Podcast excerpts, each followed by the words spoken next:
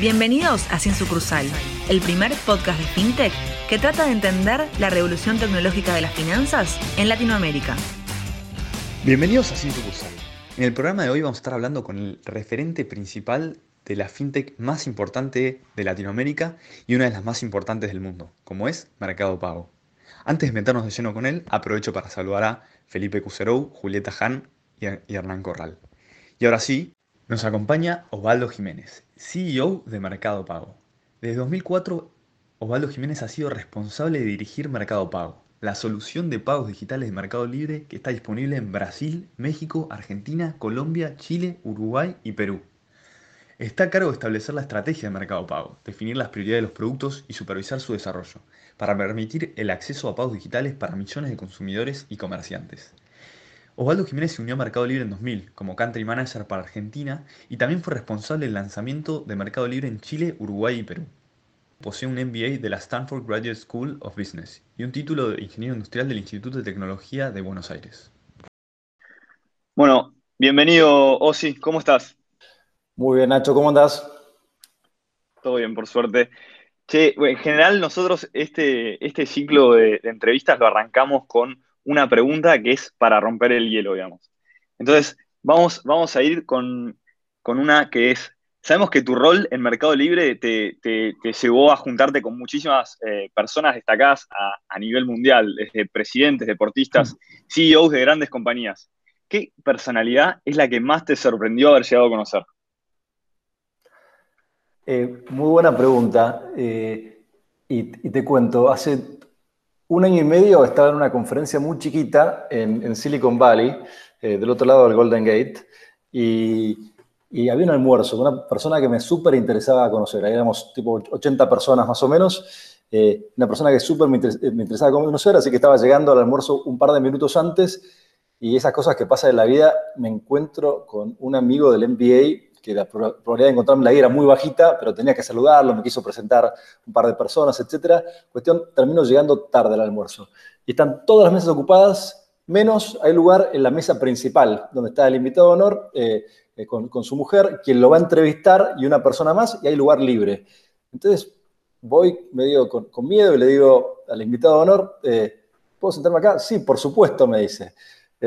y era Gary Kasparov, quien fue muchos recordarán, durante muchos años campeón mundial de ajedrez. Fue un gran campeón mundial de ajedrez durante 22 años y fue quien perdió después, eh, el, eh, no, lo, perdió, siguió siendo campeón del mundo, pero, pero perdió con Deep Blue, que era una computadora programada por IBM, que fue la primera vez que una computadora le ganó al, campeón mundial de ajedrez.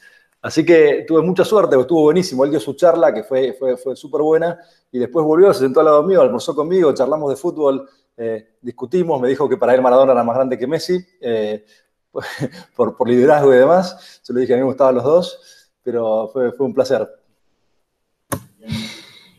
Qué buena, qué buena historia y qué buen cuento. ¿Te gusta el ajedrez o sí? Me gusta el ajedrez, pero eh, la verdad nunca he estudiado demasiado ajedrez. Hay gente que, se la pasa estudiando ajedrez y así que yo soy un, amateur medio pelo, digamos, porque nunca le he dedicado demasiado tiempo a estudiar, pero, pero me gusta. Pero es interesante, Juli, lo que hablaba de esto Kasparov, básicamente, ¿no? Porque creo que después se relaciona con muchas de las cosas que podemos llegar a hablar de fintech. ¿Qué pasó con el ajedrez, sobre todo el ajedrez de computadoras en, los últimos años? Porque, eh, déjame extenderme un poquito, el ajedrez típicamente lo que hacían era programar las computadoras, eh, metiéndole una enorme base de datos de, partidas jugadas para que empiecen las computadoras a entender qué es mejor que no en una situación, en una, qué conviene mover o no mover. Es una base heurística muy, muy grande de, muchos, muchos, muchos juegos. Y lo que pasó hace un par de años fue que Google tomó un approach distinto con el mismo engine que después salió campeón del mundo con, con AlphaGo, Google lo que hizo fue enseñarle a una computadora, a una supercomputadora, solamente cuáles eran las reglas de ajedrez. Eh, es una computadora con una enorme capacidad de procesamiento y dejarla jugar sola por, por, cuatro horas, nada más que cuatro horas. Y después esa computadora logró ganarle a la computadora campeona del mundo en ajedrez. Entonces, fue un, claro cambio de mostrar el poder de Machine Learning, básicamente, ¿no? De, al poder computar muy rápido eh, y solamente con reglas claras, podés eh, básicamente conseguir información que, ni siquiera en toda la historia del ajedrez existía. Y muchos de los, expertos que la habían jugado a la computadora sentían como que era medio un extraterrestre, porque hacía, no sé, eh, sacrificios de piezas en, lugares que, todos hubieran pensado que no tenía sentido, o hacía jugadas que llamaban la atención, pero jugó 100 partidos contra la que era la campeona del mundo de ajedrez y creo que ganó 22 y empató los otros 78, no perdió nunca. Así que eso mismo creo que aplica a muchas cosas de las que estamos empezando a ver con, con, FinTech y con Machine Learning. Impresionante. O sí, hace, em, hace un par de capítulos entrevistamos eh, a Manuel que ahí hablamos un poco de Bitcoin y nos contaba también de cómo impactaba el Machine Learning en, en todo este mundo y es impresionante hacia dónde nos estamos dirigiendo. Creo que no, no tenemos, eh, no nos damos una dimensión del impacto que va a tener eso sobre, sobre lo que es nuestra vida, ¿no? Totalmente. Em, o sí, entrando un poco más en las preguntas, recién hablabas de Silicon Valley y un almuerzo exclusivo em, y, viendo a dónde llegaste hoy, ¿no? Eh, queremos llevarte, teletransportarte varios, varios años atrás y preguntarte cómo fue tu primer día en Mercado Libre. Queremos que nos cuentes cuánta gente había, qué día fue, cómo estaba vestido, no sé, cosas así que, que vos digas, el, o sea, el, la contraposición con el día de hoy, en la actualidad. Dale, eh, me acuerdo perfectamente. Mi primer día oficial en Mercado Libre, y después te cuento por qué el oficial, fue el 2 de enero del año 2000. Por ahí alguno de ustedes todavía estaba en el jardín. eh, pero 2 de enero del año 2000, yo, eh, yo lo conocía a Marcos, habíamos hecho un año de MBA juntos y eh, a, fines del 99 nos habíamos juntado, yo le había dicho que me interesaba Mercado Libre y a la semana me llamó y me dijo, che, tengo una posición para vos, eh, que era de Country Manager de Mercado Libre para Argentina y después de ser responsable de abrir Mercado Libre en Uruguay, en Chile, en Perú, etc. Hasta ahora eso lo, venía haciendo eh, Hernán Casá, que era el cofundador de Mercado Libre, pero Hernán está ahora más enfocado en abrir otras oficinas, tenía un rol de CEO y no quería enfocarse, no podía enfocarse tanto en Argentina. Eh, entonces nos pusimos de acuerdo, yo estaba terminando un proyecto, yo era consultor con, con Buzz Allen Hamilton, estaba terminando un proyecto, le dije a Marcos, nos pusimos de acuerdo en noviembre, pero le dije, mira, necesito un mes para cerrar esto, para quedar bien. Sí, obvio, me dijo. Y empecé a trabajar eh, medio part-time, fines de semana en diciembre, y el 2 de enero era mi, primer día. Éramos 20 en Buenos Aires, mi es 20 en, en, Mercado Libre. Eh, y estamos en el garage, literalmente en el garage de, de, de, Tronador 4890. Eh, habíamos cerrado con Durlock eh, tres recintos. Eh, el más grande debía tener a lo sumo, no sé, 8 metros por, por, por 3 metros, bastante apretados unos arriba de otros. Y lo divertido del primer día, lo, lo raro del primer día fue que, llegué y, y, claro, Marcos, Hernán y, Alex, que eran los que estaban del comienzo, no estaban porque estaban, estábamos, siendo en principio del 2000, estábamos intentando eh, cerrar una ronda de financiamiento que después la pudimos cerrar justo cuando se cayó el, Nasdaq en abril de, ese año. Eh, así que era, llegué y, estaba a cargo y, no entendía mucho qué estaba pasando todavía. Así que lo primero que hice el primer día fue agarrar a, todo mi equipo y juntarme uno a uno con cada uno de ellos y, escucharlos, básicamente, ¿no? Preguntarles todo lo que les parecía que, que, teníamos que hacer mejor, cuáles creían que eran los problemas de por qué no estábamos creciendo más rápido, o cuáles eran las oportunidades y demás. Eh, en el comedor, teníamos en el comedor ahí de, Tronador, eh, porque no, no, teníamos salas de reuniones, no era de vuelta, eran tres espacios con Durlock, juntarnos con, con, con, cada uno de ellos y escucharlos una horita más o menos y hacer una lista de cosas y empezar a priorizar qué había que hacer. Era realmente fue muy, muy, muy divertido los primeros, los primeros meses, ¿no? Porque primero muy intenso, trabajábamos un montón. Yo, yo eh, llegaba a la oficina, no, demasiado temprano, pero llegaba tipo nueve y media, pero estaba hasta medianoche en la oficina todos los días. Todos los días hasta, hasta medianoche estábamos cerrando cosas porque, si se imaginan, esos primeros meses lanzamos Mercado Libre. Cuando yo entré, ya estábamos eh, lanzados en Argentina, Brasil y México, y en, esos, en ese verano que pasamos ahí, lanzamos en, Chile, en Colombia, en Uruguay, eh, en Venezuela y en España. Habíamos lanzado en España, después lo cerramos. Y eso fue en, un periodo de cuatro meses, así que el ritmo era muy, muy, muy intenso. Qué bueno, qué bueno ir hacia esos momentos y, todo el imperio que es hoy en día. Y ahí eh, su principal competidor, entiendo, era de remate. Eh, ¿qué, cosas hicieron diferentes para después eh, ganar esa pelea con Derremate? Una de las primeras de muchas que, tuvieron. Fue, muy intenso en los primeros tiempos. Eh, era también el equipo de remate era muy bueno y, habían levantado también bastante plata. Nosotros los dos levantamos montos parecidos de plata. Nosotros habíamos cerrado, ese año cerramos una ronda de 45 millones de dólares en, en abril. Ellos habían levantado creo que 60 o una cosa así.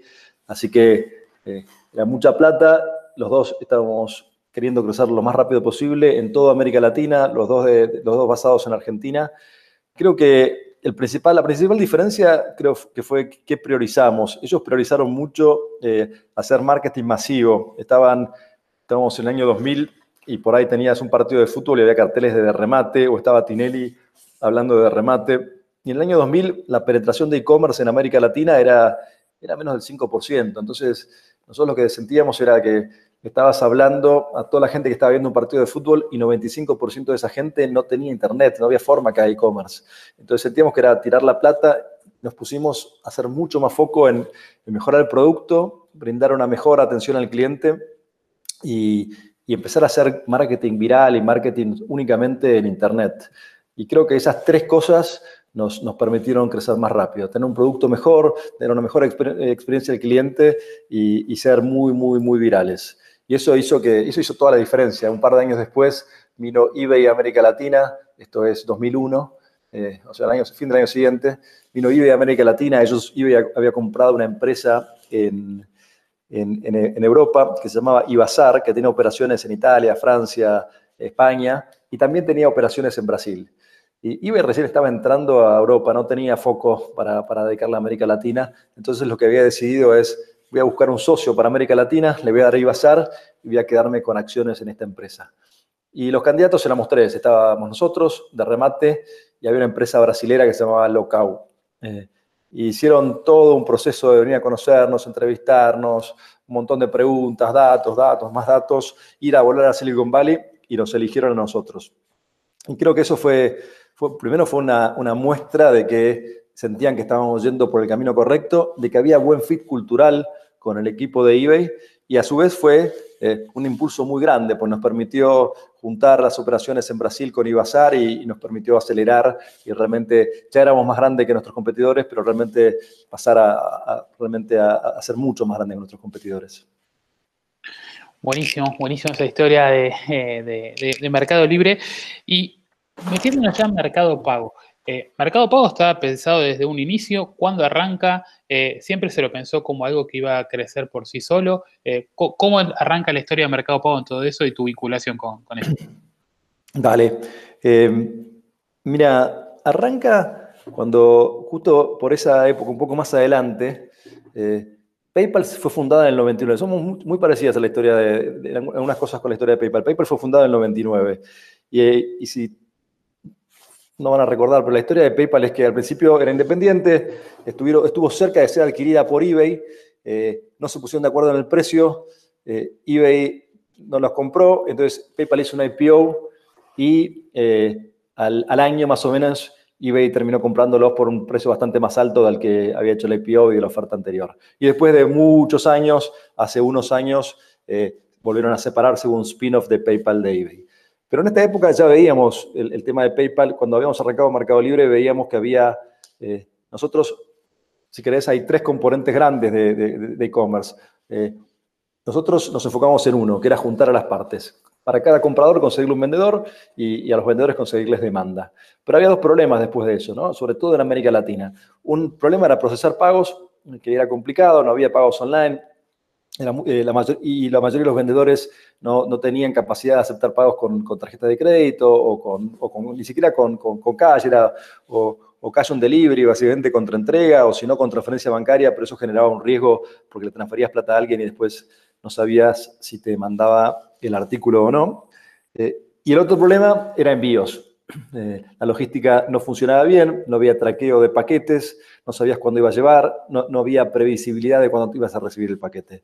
Así que desde el comienzo sabíamos que esos eran los tres problemas. Arrancamos con el primero de los tres, que era relativamente el más fácil, que era juntar a las partes y el que agregaba mucho valor, eh, pero sabíamos que eventualmente íbamos a tener que encarar los otros. Y en 2003, Mercado Libre tenía cuatro años, dijimos, eh, empezamos, a, tenía un nombre clave el proyecto, se llamaba Fase 2, básicamente. El Mercado Pago era Fase 2. Eh, y no sé quién, quiénes recordarán esto, no sé cómo me estoy acordando de esto. Pero así fue que arrancamos Mercado Pago y la idea era inicialmente replicar lo que estaba haciendo PayPal con eBay, pero enfocados primero en, los pagos dentro de Mercado Libre.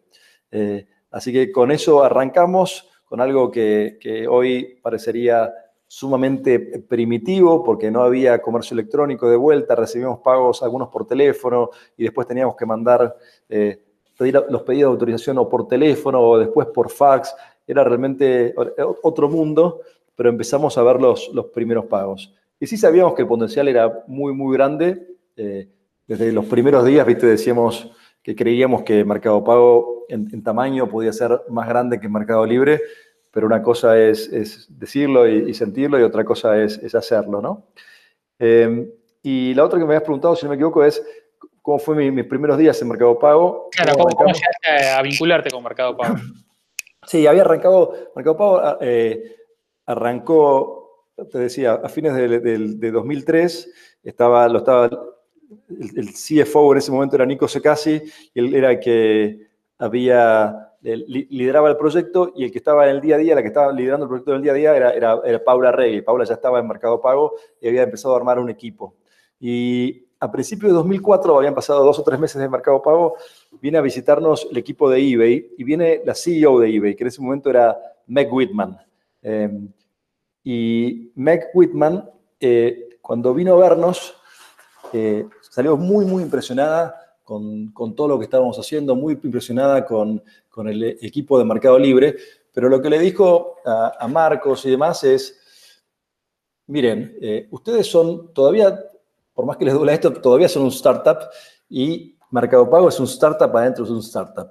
Así que asegúrense de, ponerle recursos, de ponerle gente, porque si no, me parece que esto va a ser difícil que, que, vaya a algún lado. Eh, se fue Meg y, me agarró Marcos y me dijo, che, Osi, quiero que, me gustaría que dejes Mercado Libre, lo que estás haciendo, y te pongas a liderar Mercado Pago. Eh, le dije, bueno, eh, Charlamos un poco, le dije, bueno, déjame pensarlo hasta mañana y te contesto. Y a la mañana siguiente le dije, dale, vamos. Y así que me costó un poco esas, esas 24 horas, porque por lo que contábamos recién, la, verdad que Mercado Libre todavía tenía infinito por crecer, porque estaba entrando la parte donde ya le habíamos ganado a Remate, había sido tres o cuatro años de, lucha contra Remate y ahí nos sentíamos que ya le habíamos ganado y que ya era un negocio que tenía una cierta escala. Y acá era, Mercado Pago era muy, muy, muy, muy chiquito, estaba realmente era embrionario, así que era empezar a armar otro equipo. Eh, bueno, Paul ya estaba, por supuesto, eh, pero empezamos a armar ahí un equipo y, empezar a, crecer, ¿no? Súper interesante, Osi. Eh, está muy bueno. Y ahí, siguiendo en, la historia, lo que nos interesaba saber es cuál fue como ese tipping point, digamos, que, que se dieron cuenta de que además de que Mercado Pago puede ser una solución dentro del Mercado Libre para procesar los pagos, podía ser algo más que darle ese mismo servicio a un montón de otras empresas que también tenían la misma problemática de cómo procesar pagos online de forma segura, ¿no? Sí, em, dale, es una buena pregunta. Creo que lo, teníamos en el roadmap desde el principio, sabíamos que era algo que teníamos que hacer desde el principio. Y mirándolo para atrás, creo que que tardamos un poquito, básicamente, en hacer cosas que, después hicimos y salieron muy bien, pero que costaban al principio. Y costaban principalmente por falta de infraestructura, básicamente. No había, no, había, era, no era fácil procesar transacciones online. Casi nadie estaba procesando transacciones online en América Latina. Entonces, eh, creo que el momento, primero empezamos a abrir Mercado Pago, pero el momento clave fue cuando realmente eh, pudimos integrarnos con un, gateway en Brasil, en Cobreveim era en Brasil, eh, y en Argentina, que ya no recuerdo quién era en Argentina, y empezar a procesar pagos online. Esto creo que debe haber sido alrededor del IPO. El IPO fue en 2007, esto debe haber sido 2007 o 2008. Y cuando empezamos a ver que los pagos online realmente habían, era, era fue un cambio drástico entre dejar los datos de tarjeta y que te contesten un par de horas después que tu pago había sido procesado y poder dar una respuesta inmediata, fue un cambio drástico que a su vez requirió más adelante eh, invertir muchísimo en, prevención de fraude, que ese es claramente el desafío de, los pagos online, sobre todo al, comienzo. ¿no? Eh, creo que ahí cuando vimos eh, el impacto de lo que estábamos haciendo, la velocidad en que podíamos procesar pagos, cómo podíamos agregar valor previniendo fraude y el interés que había para otros de poder utilizar esto, nos dimos cuenta que, ya sabíamos cuál era el, plan, pero nos dimos cuenta que, el plan iba a funcionar. Está, buenísimo, Osi. Y, y yendo a, estábamos hablando mucho de los orígenes, pero yendo a, lo que es toda la vida de Mercado Pago, toda la, línea de tiempo desde el comienzo hasta hasta el día de hoy. ¿En qué punto vos considerás que estuvo el mayor logro de alguna manera? El, punto que, más te llena de orgullo eh, a la hora de hablar de, Mercado Pago. Yo creo que. Sí, mirá, creo que, el, mayor logro fue eh, migrar. cómo aprovechamos la, migración del mundo de, usar computadoras a usar teléfonos como, como medio de conectarse a Internet, básicamente. ¿no? Nosotros teníamos una plataforma que, funcionaba, funcionaba bien, funcionaba online, y después vino primero Steve Jobs, que lanzó el iPhone, y después Google, que compra Android y, que hace masivo los smartphones. Y es un cambio este que para Mercado Libre significó un cambio sobre qué plataforma operás, pero haces relativamente lo mismo. Estás comprando, estás buscando comprar algo y antes lo buscabas con la web, ahora lo buscas dentro de una app.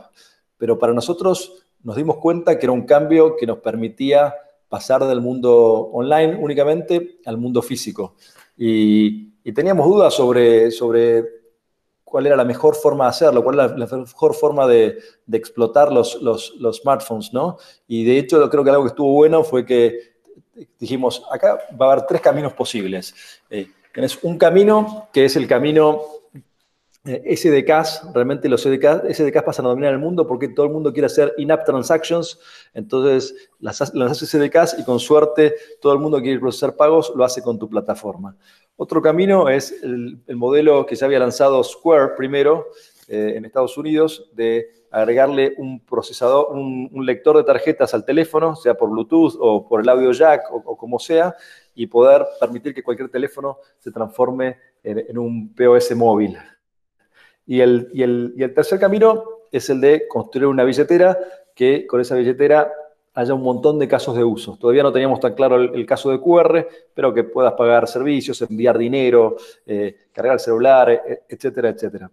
Eh, y creo que ahí, por ahí, no, estuvimos, creo que estuvimos muy bien, tuvimos un, un bias to action muy grande no, gastamos demasiadas horas en entender cuál era más probable el escenario que funcione o no funcione. Lanzamos los tres en paralelo eh, y, veamos, y vemos cuál, cuál despega. Y claramente el que despegó primero en ese momento fue el, el, POS, los MPOS, los que lanzamos en Brasil ya hace unos cuantos años. En Argentina nos costó porque no nos dejaban lanzarlo, eh, pero después pudimos lanzarlo y después lo lanzamos en México y fue el que tomó la delantera. Y un tiempo después, eh, y creo que también estuvo bueno, fue, nos estábamos enfocando en la billetera y lo que hicimos fue, dijimos, nos estamos enfocando en la billetera, vamos a ver qué pasa en el mundo. Un año fuimos a India y vimos lo que estaba pasando con EPTM. Al año siguiente fuimos a China y, vimos cómo estaba explotando eh, tanto Ant Financial con, con, su billetera como, como Tencent con, con WeChat Pay. Y dijimos, es por acá, tenemos, sí o sí tenemos que construir un network de, QR y em, empezar a agregarle otras funcionalidades. Y lo hicimos primero en Argentina y lo estamos haciendo en, Brasil y México y también en Chile, Colombia y, demás países y, empezó a, generar mucha atracción. Así que creo que eh, orgullo, creo que fue poder encarar las tres y decir, bueno, pongámonos unas fichas a cada uno y veamos cuál despega primero y dejar que eso ocurra. Eh, ese de tardó más. Creo que ahora tenemos un, un par de integraciones que andan muy, muy bien, pero claramente es mucho menor en importancia a, tanto en POS como, como el wallet. Impresionante cómo, cómo, se siente esta cultura de vamos para adelante, nos la jugamos, avancemos eh, y vemos qué pasa. Eh, mucho de prueba y error. Eh, en este mismo sentido, ¿cómo, o sea, como nos contaste los mayores logros y, esto de arriesgarse a ir por más, ¿Cuál crees que fue el mayor error que tuvieron en este tiempo de vida de Mercado Pago? Creo que es el mismo sentido, es eso mismo, es, eh, es cuando no hicimos eso, cuando, cuando por alguna razón tardamos en ejecutar, los, mayores errores eh, fueron, fueron por tardar en ejecutar. Eh, sin duda. Y déjame contarte un par. Creo que, creo que el más grande fue, más grande lo, lo, podemos poner precio y es, es la evaluación de PagSeguro, porque PagSeguro básicamente no existía y habían comprado, Wall había comprado una empresita que hacía pagos online y, y, lo que hizo fue robarnos básicamente todo el equipo de Brasil. se llevaron al, al country manager de Mercado Pago Brasil, se llevaron a, que a su vez se llevó a, no sé, más de la mitad del equipo que teníamos en Brasil. Un equipo chico, pero más de la mitad del equipo. Y nosotros, la verdad que estábamos demorando en lanzar eh, los pagos online. Estábamos trabajando, pero nos estaba costando. Habíamos tenido un año que habíamos desarrollado y habíamos hecho muchos, muchos bugs. Habíamos lanzado una primera versión y la primera versión eh, no, estaba bien, tenía muchos bugs, había que mejorarla, etcétera y en el medio vienen ellos, nos sacan el equipo, compraron una plataforma que funcionaba, que no eran cosas, pero que funcionaban, y lograron posicionarse en el mercado para pagos fuera de una plataforma antes que nosotros. Eh, y después nos llevó tiempo hacer catch up. Hicimos catch up, hoy creo que online tenemos más market share que ellos, pero creo que fue claramente mala nuestra de no haber ejecutado más rápido. Así que creo que el, el error más grande ha sido no haber ejecutado más grande. Y cometimos un montón de errores. Creo que esta es una de las cosas que, que que creo que se está haciendo más, más reconocido en, en todos lados, pero que es, es, es, fundamental en países muy emprendedores, en zonas muy emprendedoras. Eh, no sé, en Silicon Valley siempre dicen, failure is okay in the valley, básicamente. Eh, y lo que quiere decir es, si estás innovando, si estás haciendo cosas que nadie hizo, por definición es difícil. Si fuera fácil, alguien ya lo, ya lo habría hecho. Entonces, si es difícil, tenés que poder convivir con, con saber que vas a hacer errores, tomar riesgos y ser siempre conscientes que el mayor riesgo es no correr ninguno. Buenísimo, sí. Eh, y ahí, digamos, lo que vimos y en todas las charlas lo, comprobamos es el boom, digamos, de, del mundo fintech en estos últimos años, en, la región, principalmente en Latinoamérica también.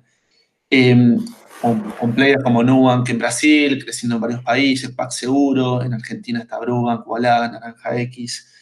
Ahí, ¿cuáles considerás, digamos, que son como las mayores, la principal competencia de mercado pago, no? Entiendo que hay un montón de frentes abiertos, que por ahí hay players muy específicos, pero ¿quién es ese player que, digamos, te, preocupa o, lo ves como una fuerte amenaza?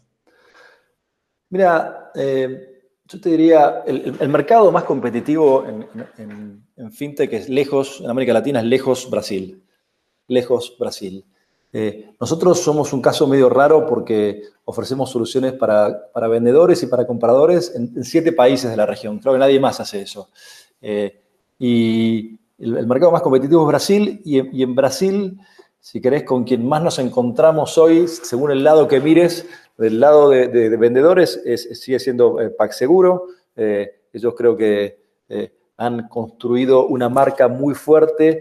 PagSeguro eh, de mucho tiempo fue, pertenecía a, Wall, hoy todavía Wall es dueño de una parte de PagSeguro, pero PagSeguro hizo un IPO, pero eh, eh, Wall es de, del grupo de Folia de Sao Paulo, entonces es un grupo con mucha presencia en los medios y lo que hicieron fue aprovechar esa presencia en medios, esos medios propios para hacer una campaña de, de, publicidad masiva muy, muy fuerte y tiene un muy buen reconocimiento de marca.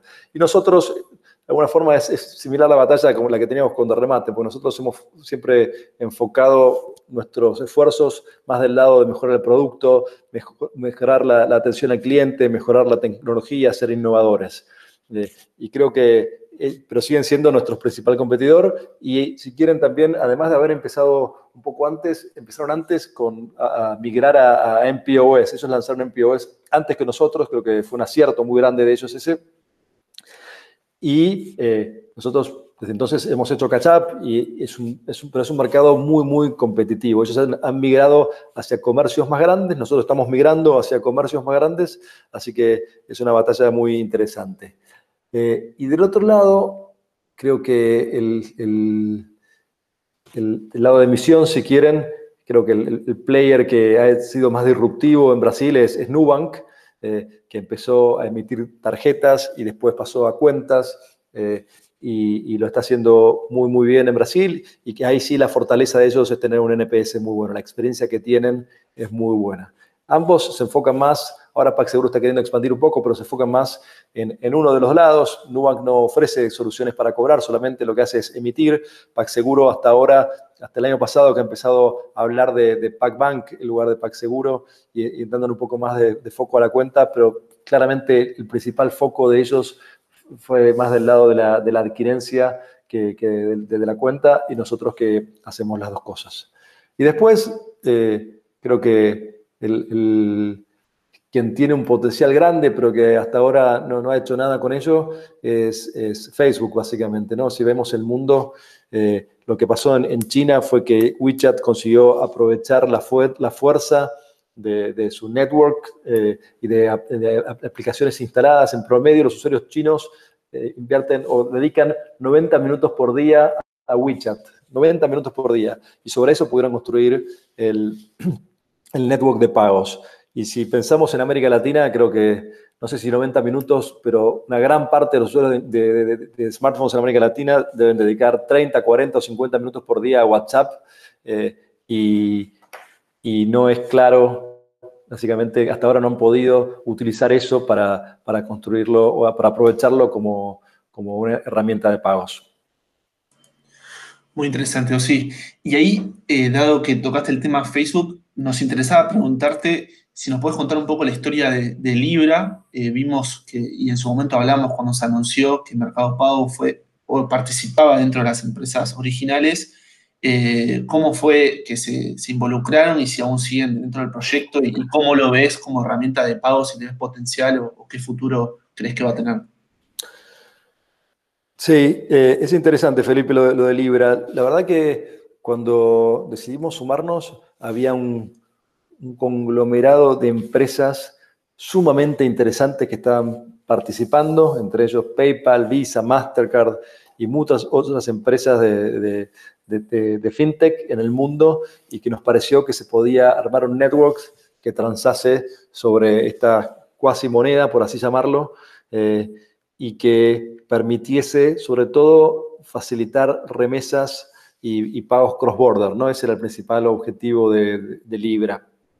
Eh, después lo que empezó a pasar es muchos bancos centrales del mundo, sobre todo en Europa y en Estados Unidos, empezaron a, ponerse, a, estar incómodos con Libra porque sentían que empezaba a parecerse mucho a una moneda y que eh, el, hecho de que entes privados empiecen a, emitir una moneda, eh, por más que estuviese vacapeada por una, por una canasta de monedas, querían asegurarse de imponer mucho mayor nivel de regulaciones a, todos estos players. ¿no? Más allá de, no únicamente en Libra, sino en todas las actividades que ellos hacían. Por eso, creo que principalmente por eso, eh, eh, tanto Visa como Mastercard, como PayPal, como nosotros, eh, donde también en Brasil, el Banco Central de Brasil era uno de esos bancos que, que quería, estaba muy preocupado con el tema de Libra, nos sentimos que el peso regulatorio iba a ser muy alto y por otro lado que lo que queríamos lograr lo podíamos lograr perfectamente sin una moneda, básicamente, ¿no? Porque, eh, por ejemplo, lo que estamos haciendo ahora con PayPal, tanto para cross-border como para, para remesas de dinero, se puede operar tranquilamente utilizando dólares en lugar de utilizando libra y es básicamente lo mismo. El mundo no es que necesita una moneda nueva, lo que necesitas es poder transferir una moneda de forma fácil y barata. Si querés libra, eh, el desafío además que nosotros sentíamos es para que tenga sentido transferir libra y que sea más barato eso que transferir una moneda, tenés que lograr que el spread entre comprar y vender libra sea más bajo que el spread entre comprar y vender una moneda. ¿no? Ese es el principal costo. El, forex que te cobran, el, spread ahí entre compra y venta, si vos tenés que con pesos comprar dólares o con reales, si querés comprar dólares y mandarlos a China y con eso comprar renminbi, eh, ahí tenés dos operaciones de cambio, pero si tenés que comprar eh, con reales libra y después transferir las libras y después transferir las libras a Remibi eh, o a yuanes, es, es, también entre esas dos operaciones. Y no era claro para nosotros eh, que fueran a conseguir que estos mercados, que haya un market maker en cada uno de estos mercados que pudiese operar con spreads muy bajos. Para eso necesitas o un banco o alguien que esté dispuesto a hacer de market maker en cada mercado y poder comprar y vender todo lo que haga falta para darle liquidez al mercado de Libra en, no sé, Brasil, por decir algo, o Londres o Singapur o, donde sea. Por eso decidimos salirnos de Libra. Súper claro y súper interesante porque sobre esto se hablan un montón de conjeturas y está buenísimo tenerlo de primera mano cómo, cómo es que funciona, cómo era la idea y cómo después terminó operando. Eh, muy interesante. Y ahí nombraste recién a PayPal en, tu discurso que están haciendo cosas. Em, ¿Cómo es este tema de que PayPal invirtió en Mercado Libre? ¿Cómo es, digamos, eh, quizá para los que no saben, en Argentina PayPal no opera, pero sí opera en Brasil o en México, donde eh, también compite con Mercado Pago. ¿Cómo, cómo funciona ese, acuerdo que tienen con ellos? Sí, el año pasado hicimos una ronda, levantamos eh, equity, emitimos acciones de Mercado Libre y, y levantamos 2 mil millones de dólares de los cuales 850, si mal no recuerdo, vinieron de, PayPal. Eh, y, PayPal es accionista de un porcentaje de, Mercado Libre ahora, y el acuerdo que hicimos con ellos, ellos tienen presencia fuerte, en, principalmente, como decís, en Brasil y México, y el acuerdo que hicimos con ellos eh, permite tres, va a permitir tres cosas, estamos implementándolo básicamente. Por un lado, que usuarios de Mercado Pago en, en los países de América Latina puedan comprar en países, en, sitios de, PayPal eh, pagando con Mercado Pago, sin tener que tener una cuenta en PayPal, fundando la cuenta con, Mercado Pago. Por otro lado, que usuarios extranjeros en, Brasil o México o en otro país de la región puedan comprar en Mercado Libre utilizando PayPal. O sea, si hay un americano que quiere comprar en PayPal en México, va a poder hacerlo con su cuenta, pagar con su cuenta de PayPal. Y por otro lado, Estamos aunando esfuerzos para aprovechar, por un lado, el network de PayPal, principalmente en Estados Unidos, y el, el, network de, Mercado Pago en América Latina para el mercado de remesas. El mercado de remesas es sumamente grande e importante, sobre todo en México y en otros países de Centroamérica, pero también en Brasil. Eh, y es cuando hay alguien que, por ejemplo, está típicamente está viviendo, un mexicano que se fue a vivir a Estados Unidos y le quiere mandar dinero a la familia por ahí son montos chicos, le manda 100 dólares o 200 dólares, eh, pero que suele ser muy ineficiente y muy caro ese envío. Entonces, Zoom lo que permite es que el fondeo de esos envíos sea digital. Si, la persona tiene, por ejemplo, una tarjeta de débito o una tarjeta prepaga incluso, y nosotros lo que permitiríamos es que el pago sea a una cuenta de Mercado Pago y que la persona a su vez en México, por ejemplo, pueda tener una tarjeta nuestra y utilizarla para consumir o retirarla de un cajero automático. Está buenísimo eh, la, lectura con, PayPal. Eh, pero yendo más a, lo que es eh, Mercado Pago en, esencia, digamos. Hoy, hoy ¿dónde está la, mayor apuesta de, Mercado Pago de alguna forma? ¿Dónde, ¿Dónde es donde más fichas se están poniendo? Mira, estamos poniendo muchas fichas. No, estamos, no diría que estamos poniendo más fichas en un, en un negocio que en otro. Creo que, si querés, tenemos como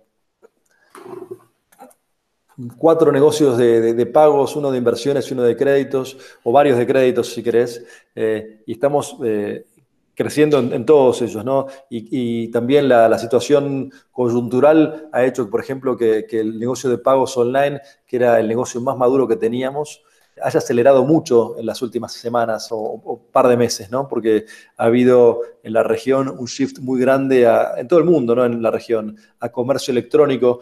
Hay un, chart que no sé si vieron que está dando vueltas por, por Twitter desde, los últimos días que muestra la evolución del comercio electrónico en Estados Unidos. El, comercio electrónico había crecido entre los, últimos 10 años de 6, de 6 del, del comercio minorista, del retail, a 16% del comercio minorista. Y en las últimas ocho semanas, desde que empezó todo COVID, pasó de 16 a 27% del comercio minorista en Estados Unidos. O sea que claramente una explosión de comercio electrónico en Estados Unidos y yo diría en el mundo en general. No tengo todavía los números para América Latina, pero ha hecho que eso acelere mucho y ese es uno de los frentes, si quieren, tradicionales de mercado pago que ha acelerado mucho en las últimas semanas. Después, el negocio de MPOS eh, también está creciendo mucho y creemos que hay una oportunidad muy, muy grande porque todavía, eh, tanto el negocio de MPOS como el de QR Codes, porque todavía es, es, absurda la cantidad de pagos con dinero físico que hay en América Latina. Más, más de la mitad de los pagos en América Latina se hacen con dinero con, papel, básicamente. Eh, y eso no tiene, no tiene mucho sentido.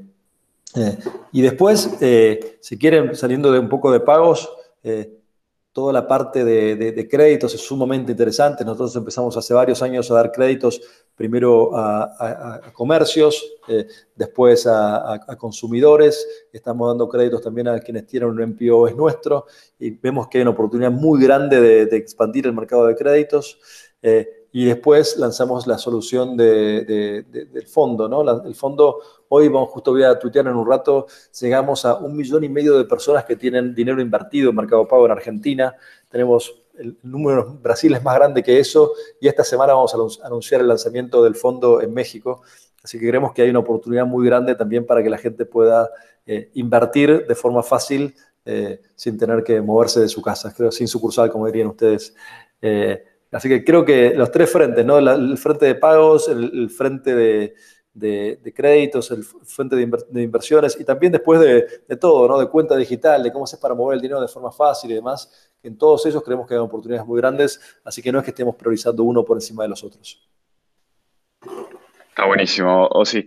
Eh, me gustaría aprovechar este, un ratito para, para agradecerte. Esto fue el rol de Mercado Pago con Osvaldo Jiménez, el primer round que, que tenemos con él, en el que vimos más que nada eh, todo lo que, desde la historia del Mercado Pago a las mayores apuestas hoy, los logros, eh, creo, creo que estuvo buenísimo como, como primer eh, round, sí. Muchas gracias a, todos ustedes, súper encantado de participar, creo que también estuvo muy, muy interesante. Muy buenas preguntas. Dale. Eh, en la siguiente edición vamos a estar repasando lo que es eh, la, visión de, de, de de lo que es el mundo fintech. Muchas gracias. Gracias a vos.